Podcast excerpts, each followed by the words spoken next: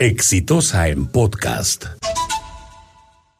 El día de ayer se inició el debate para las elecciones, el debate entre los candidatos para las elecciones el próximo 26 de enero y yo estoy seguro pero que para la mayor parte de la gente que lo vio resultó decepcionante. Eh, porque es difícil lo que tenemos al frente. Vamos a ir a unas elecciones para renovar el Congreso de la República y la mayor parte de los partidos políticos ni siquiera merecen el nombre y tenemos una crisis de representación que, tiene como un factor determinante el que mucha gente decente, inteligente, correcta, que tiene cosas que aportar, que representa sectores de la sociedad, no quiere involucrarse en política. Entonces, lo mínimo que podemos hacer los ciudadanos el 26 de enero es decidir con la mayor sabiduría de la que seamos capaces. ¿Para qué?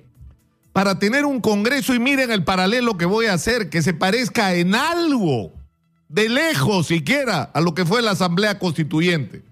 Cuando era joven tuve el privilegio de ser testigo de lo que ocurría en esa Asamblea Constituyente. Fui personero y luego trabajé en una comisión que, bueno, supuestamente investigaba el enriquecimiento ilícito y, la violación de derechos humanos durante el gobierno militar, pero no teníamos plata para nada, o sea que poco fue lo que tuvimos, pudimos investigar. Pero, pero eso me permitió estar ahí y constatar que esta asamblea reunía en general, de resumen, a dos tipos de peruanos y peruanas.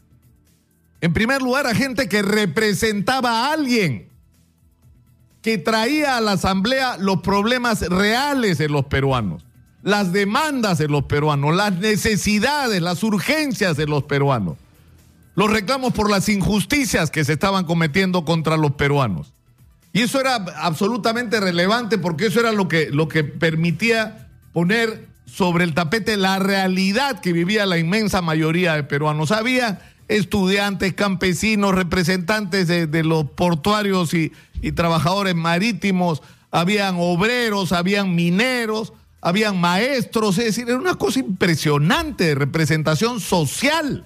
Y junto con eso había gente que pensaba, que tenía ideas que tenía propuestas para resolver esos problemas que traía la gente que representaba a alguien en el Perú. Tenían soluciones que eran disímiles, diferentes, contradictorias, contrapuestas, pero de ese choque de ideas. Al final salió una constitución que de alguna manera nos representaba a todos los peruanos. Pero fue una extraordinaria experiencia donde esa asamblea representaba pues al Perú. Eso éramos nosotros con todas nuestras virtudes y fragilidades, eso era el Perú representado de una manera adecuada. Y miren en qué hemos terminado.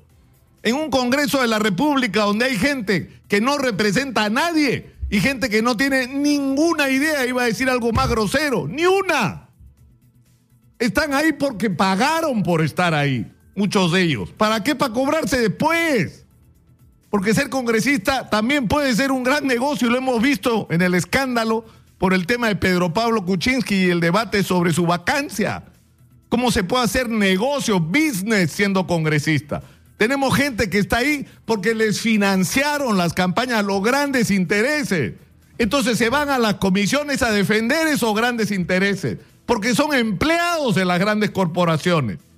Entonces nos hemos llenado, hemos llenado un congreso de abogados, de lobistas, de tramitadores, de pendencieros, donde tienen, insisto, dos características. No representan a nadie de la sociedad peruana y por eso no están los problemas de la sociedad peruana planteados con urgencia en el Congreso y no tienen propuestas para resolver los problemas del país. Tienen intereses, son gestores de intereses ajenos de quienes los auspiciaron.